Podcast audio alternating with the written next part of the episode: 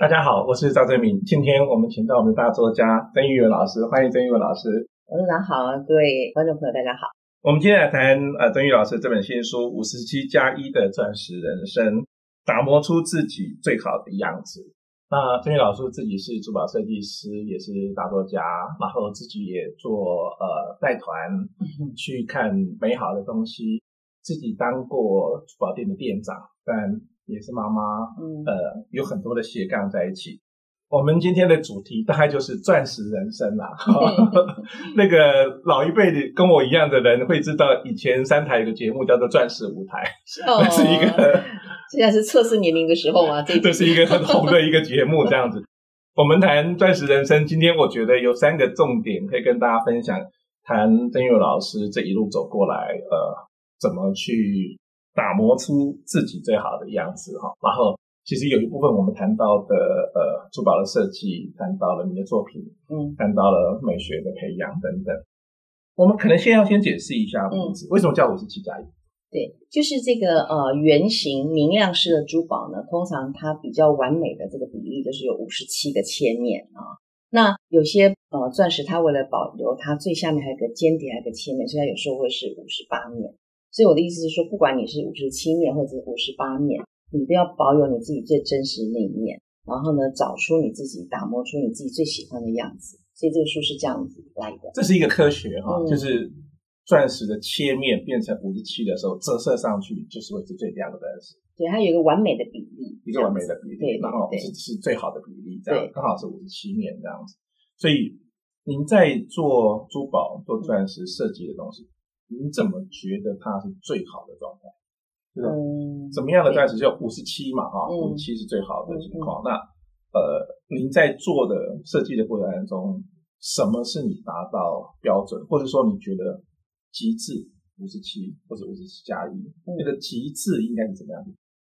应该这样说好了，就是说，如果你要切割一个圆形的钻石的话，它都是五十七或五十八面，只是说它那个比例有不一样的。那桌面跟其他的，比如说深度啦、宽度的比例啊，那个比例最重要。是，所以呃，我我就觉得说，其实这个书名当时是有很深的含义的。第一，呃，钻石它必须经过几亿年、千万年之后，然后呃有个因缘，然后到了我们的面前。那你拿到这个钻石的原石之后，你要把它。你愿意舍得，你才有办法求。好，那是根据光学去计算出来。因为本来钻石都是稀嘛，都是碳，都是元素表里的都是碳。然后你要舍得掉一些才会取得。对，就是你经过高温高压之后，你的碳才会变成钻石。钻石第一个要高温高压。对，你要熬得过高温高压，然后时间的历练，对对，时间的历练。好，那第二呢，它就算来到你的面前了，一样是五十七或五十八面，可是你舍不得割舍掉，你求不到那个完美的比例的时候，你就没有完美的车工。那所谓的完美的车工，就是说你每一道光进到钻石里面，它都可以折射回来，所以你看那个钻石是闪闪发亮的。嗯、所以第二件事情，你要学会舍得，舍得，因为要求取完美比例嘛。那第三件事情呢，就是说你到最后你要把它再 polish，要打磨，它才会发亮发光。所以，我我们人生的际遇也是这样子的，就是说不管你经过什么样的历程，可能从前面你要耐得住高温高压，然后你要舍得一些东西。第三呢，你要再经过打磨。最后你才会变成一颗闪闪发亮的钻石，所以我是用这本书跟大家分享说，我进入这个行业这三十年了啊，当然也是经过很多很多的事情，然后最后变成是现在这个样子啊。那不管它是不是最漂亮的啦，就是你自己觉得是最好的、最舒服的，就是现在这个样子。有没有一些其实就是天真历史，其实也不用经过你这三个步骤，就它就它就很很棒。呃，也呃也可以啊，因为有些人他喜欢保留原始的样子，也很好啊，嗯、我觉得都好。比如说你你自己觉得最好的、最舒服的样子就好，或者是说有人他喜欢收藏原石，我有很多那个客户他们是不喜买石头来不香的，他就是我书里面有提到一篇嘛，是他半夜拿就是会把他收藏各式各样的宝石拿出来看，然后因为他白天的工作压力很大。他说：“只要看一看那些宝石，他的压力完全就消除了。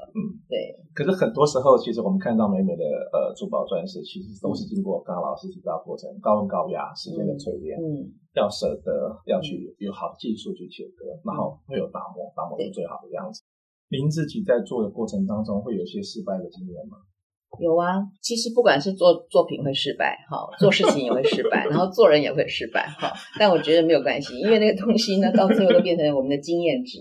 是啊，比如你知道这个事情这样做不 OK 的，下次就就是以前我们讲不二过了哈，就尽量避免再犯同样的错误，这样子就好了。那嗯、呃，我觉得那么多年下来，也慢慢学会很多事情，就是也许不要那么的急。啊，慢慢的多给自己或者整个环境多一点时间，那他就会就是可能会做得更完美吧。嗯，好，然后空间大一点嘛，你的压力就不会那么大，因为太完美主义，就自己很痛苦，然后在你身边的人其实也蛮痛苦的。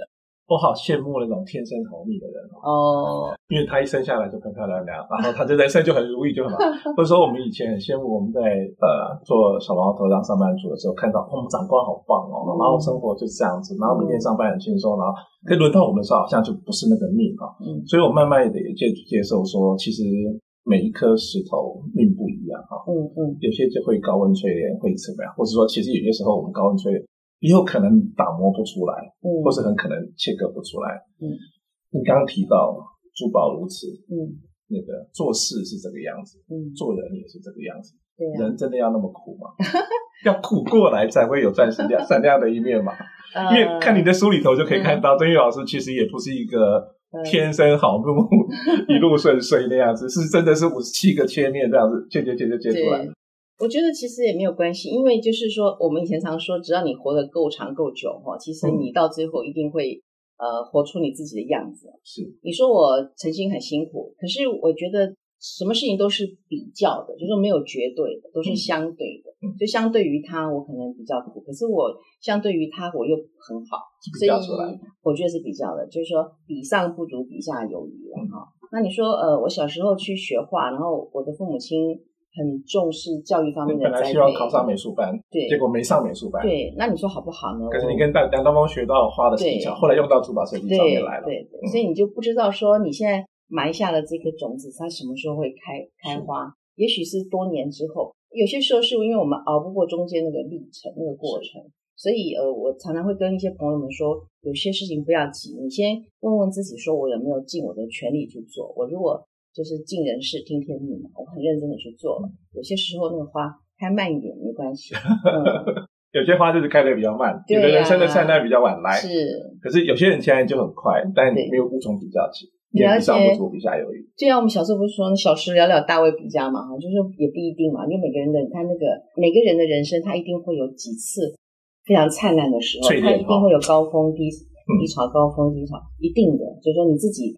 要比较清楚你自己现在在什么状态。我觉得，哎，如果我们现在站得很高哈，胜不骄败不馁嘛，就也不要太骄傲。那如果你现在很低潮，你也知道，那你就在慢慢慢慢把它克服在往上就好了。因为坦白讲，我们都看到钻石闪亮的那一面，嗯，其实不知道珠宝设计师那个过程是要多么的小心，嗯，多么的费神，多么的花功夫去把它把它切割出来，把它打磨出来，但更不知道其实它是几亿年。在地底下的那种淬炼，对，所以我们看到的闪亮那一面，其实它过程是一个、嗯、呃，也许千辛万苦，也许天造地设，然后人为到整个才会成就这样。如果我们把它比喻到人生哈，就是打磨出最好的自己。嗯，您的人生，你有几个想跟大家分享？觉得苦没关系。嗯。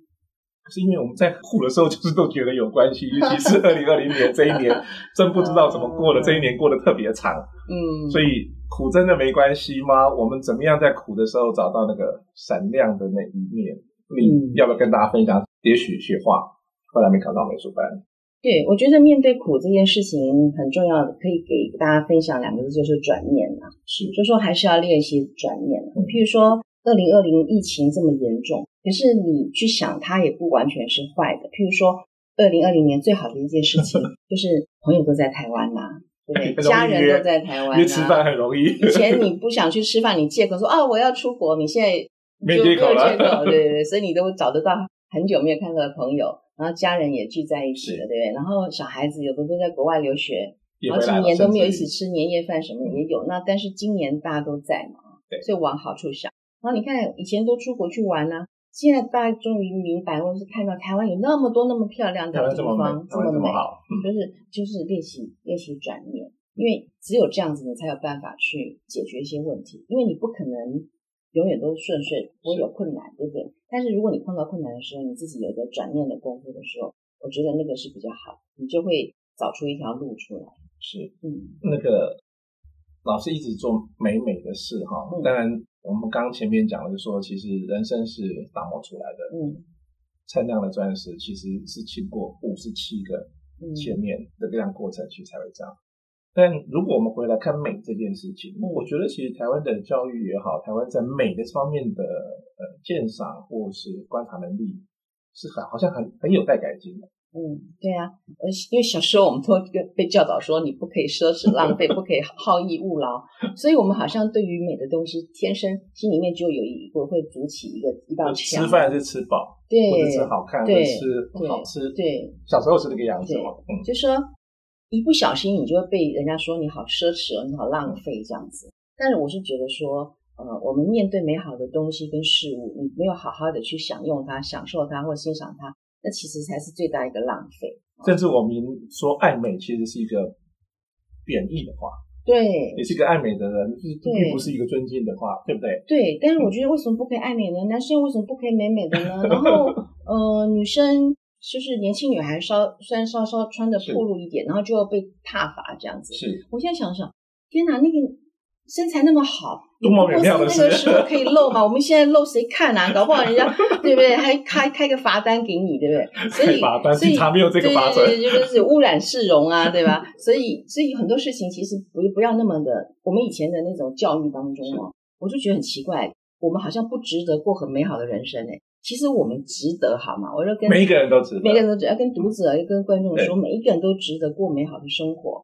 那珠宝，它宝石，它也是美好生活的一部分。一部分。那如果你的能力可及，那你买一点你喜欢的东西，或者是有纪念性的东西送给你心爱的人，或者是说啊生日啦或纪念种种，它只要不超过你的能力范围。应该每一个人都买得起，就不叫就是看几位数嘛，对呀，对呀，对呀，所以 所以每一个人都应该要有，就可大可小，要有珠宝，对对对，甚至要有钻石。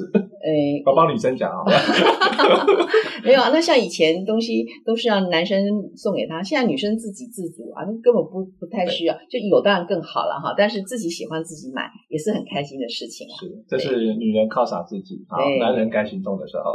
对，这个有行动电话没有？要要要练习，要练习，就是说。大家去分享这些美好的事情，这样子。这一本美美的书，其实老师一开始就提到，罗丹说，嗯，美到处都有。嗯，对于我们的眼睛，不是缺乏美，嗯，而是缺乏发现。对呀，所以我们要培养那个去看的眼光。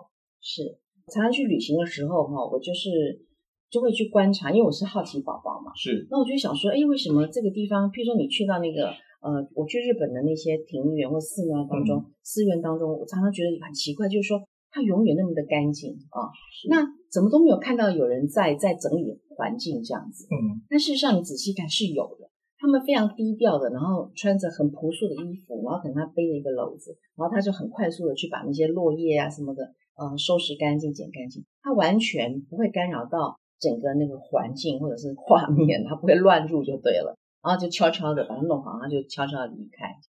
然后比如说我们讲的山茶花，山茶花落的时候。它有两种，一种是花瓣整个是落一地的，有一种是一朵一朵这样子哈。所以他们说山茶花是断头武士的那个象征，一朵一朵落的时候，它就不会把它扫掉呀，它就是很天然、很自然的、美美的在那个地上也是一个风景可以看。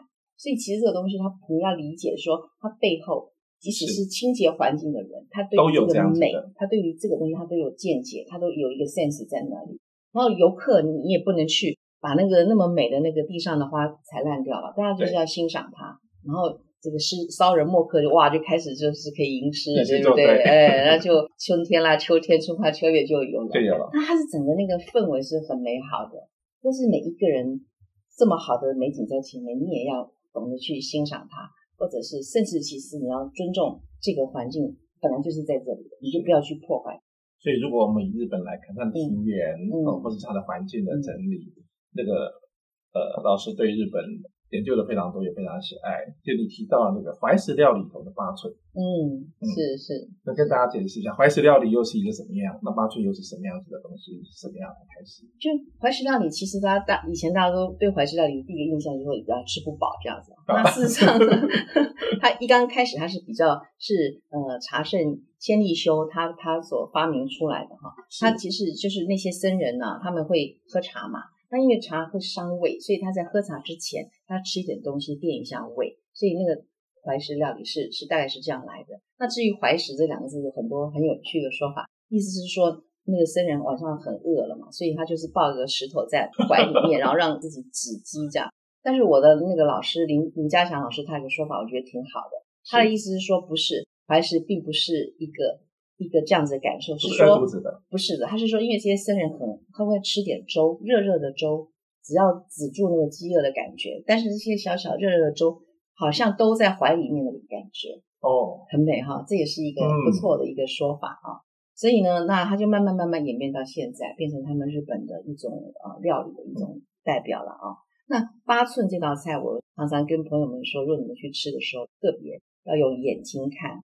用眼睛先吃，你再饿都不要先吃这道菜。为什么？因为这道菜呢，它最可以表现这家料亭或者是这个主厨哈，这个料理长他对于美学、对于季节感、对于摆盘的这个功力。所以他们八寸一上来的时候，通常都会看到说，啊、这家店的风格是到到底在哪里啊？那天我们在那个说座谈会的时候，我有放 PPT 嘛，就有很多照片给大家看。像有的，比如说夏天的时候，他就用那个竹子去把它编成一个像他们那个川床一样哈，那料理摆上去，或者他就做一个大型的圈啊，然后用那竹叶去编出来的啊。那它会跟着季节去改变的，所以这种东西你在呃去吃这个菜的时候，你就要去好好的去欣赏一下，好像你就呃身临其境哈，那你可以体会到这个厨师他怎么样来处理这些食材，怎么样在这个小小的一盘菜当中。表现出它的高低远近颜色啊，就色香味嘛，它都俱全，都在都在里面。所以我常常跟朋友说，如果你去呃吃到这个八寸的时候，不急哈，慢慢先欣赏，然后再慢慢的吃这样子。当时为什么叫八寸？是盘子八寸吗？对，因为千利休他那时候就觉得这个圆形的八寸很适合来做这样子的一个摆设，就但是怀石料理最早上来的，最早的，嗯、但是因为呃后来现在大家都很多创意嘛，所以就是八寸，对，它是那个名字留下来，对对对，保留的名字，非常美的一个名字，很美。老师在书里头也提到那个法国怎么样养他们的小孩。嗯小朋友，哦、怎么样是推他们的味觉粥？这个完全老饕无误这样子，被发现了。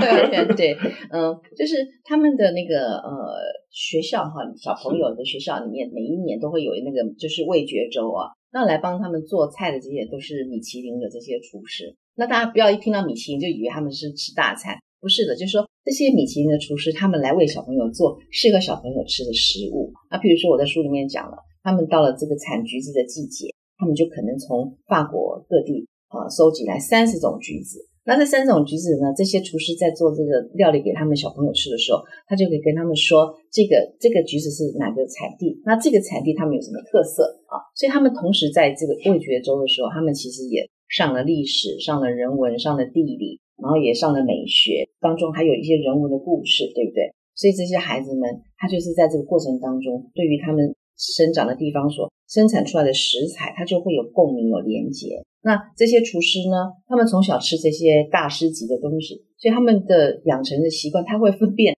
什么是好吃，什么是非常好吃。所以他们敢说他们自己是文化大国嘛？所以呃，这些东西其实都是与时俱进，而且它一直一直累积的。你知道以前法国人、英国人他们多么粗鲁啊！以前是不会这样子的，也、啊啊、也，也是没有。就是直接拿着东西吃，也没有刀叉这些礼仪的，是奥国的公主嫁过去之后慢慢教他们的。哎，对。所以其实不管是日本料理，不管是法国的味觉，其实很多时候我们在日常都这样。书里头老师也有提到，仪式感很重要啊。嗯。所以不，我们不一定要去日本，不一定去法国。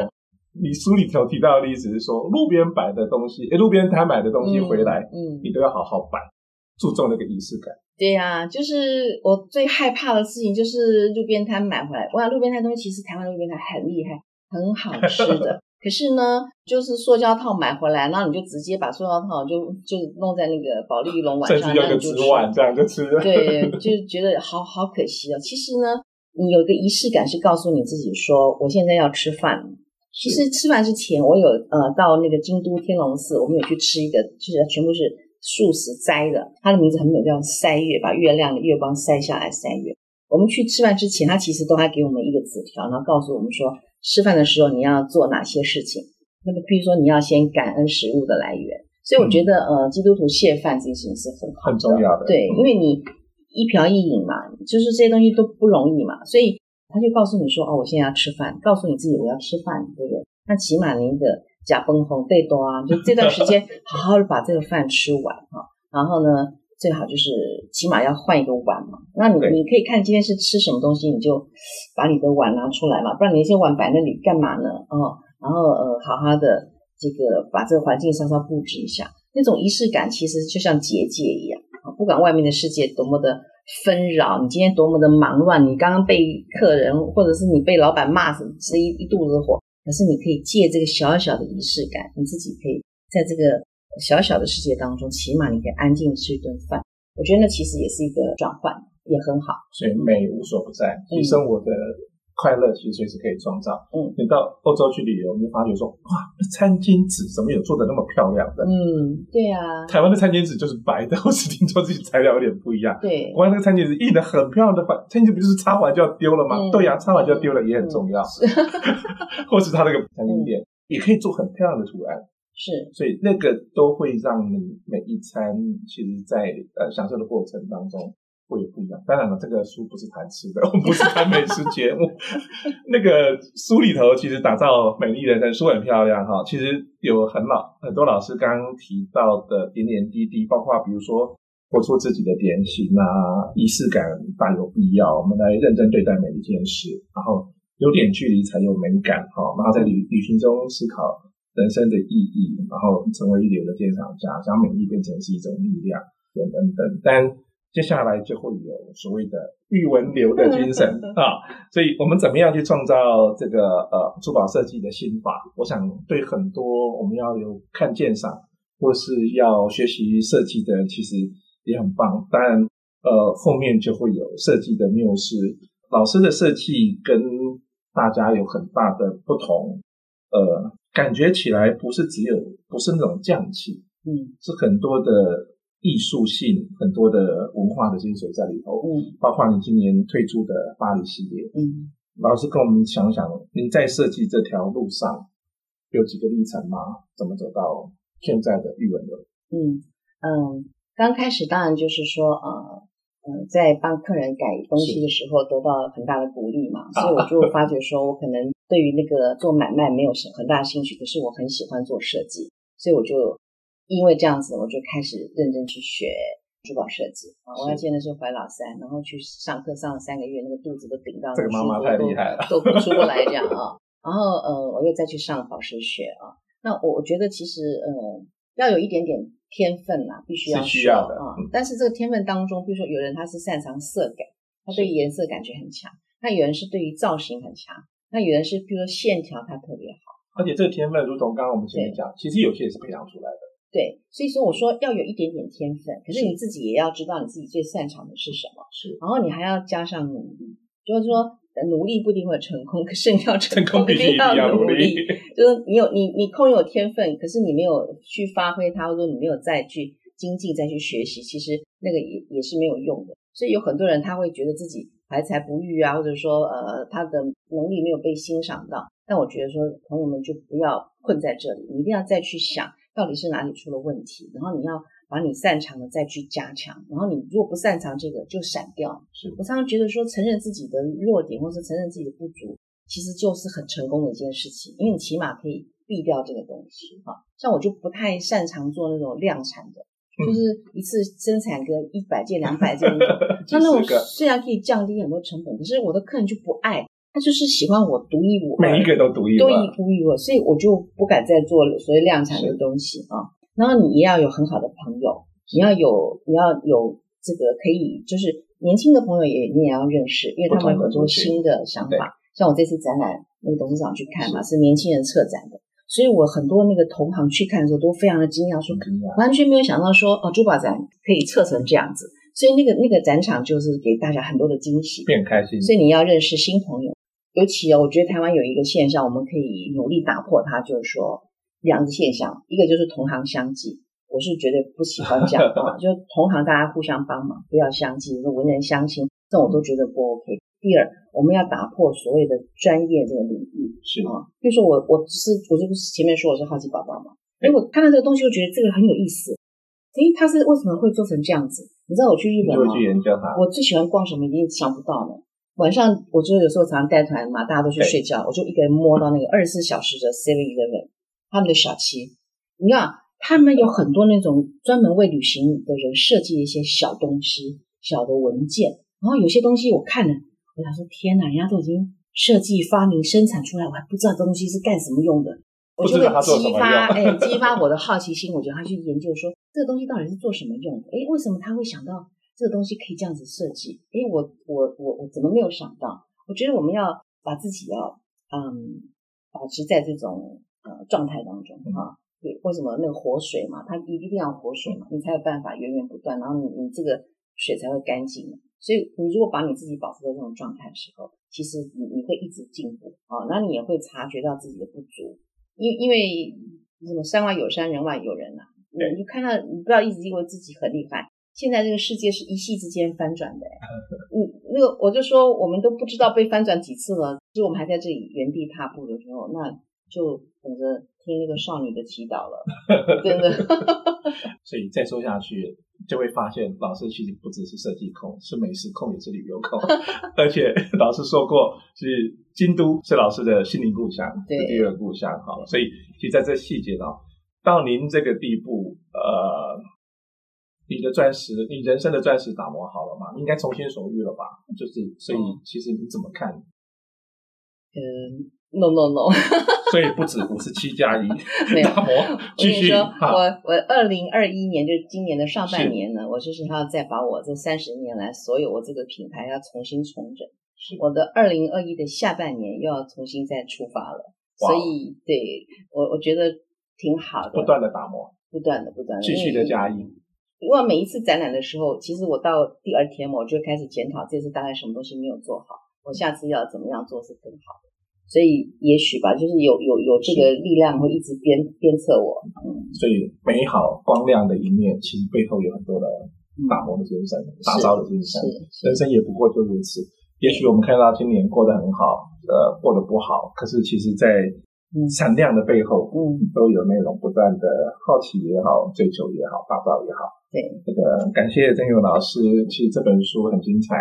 从人生谈到设计，从旅游生活谈到很多的仪式，很多美感的培养。嗯，那个谢谢曾玉老师，我们希望这本书带给大家很好的力量，也在人生的路路上，不管你过得开心不开心，有他陪伴，其实我们都可以过得很好。对，谢谢谢谢，谢谢大家。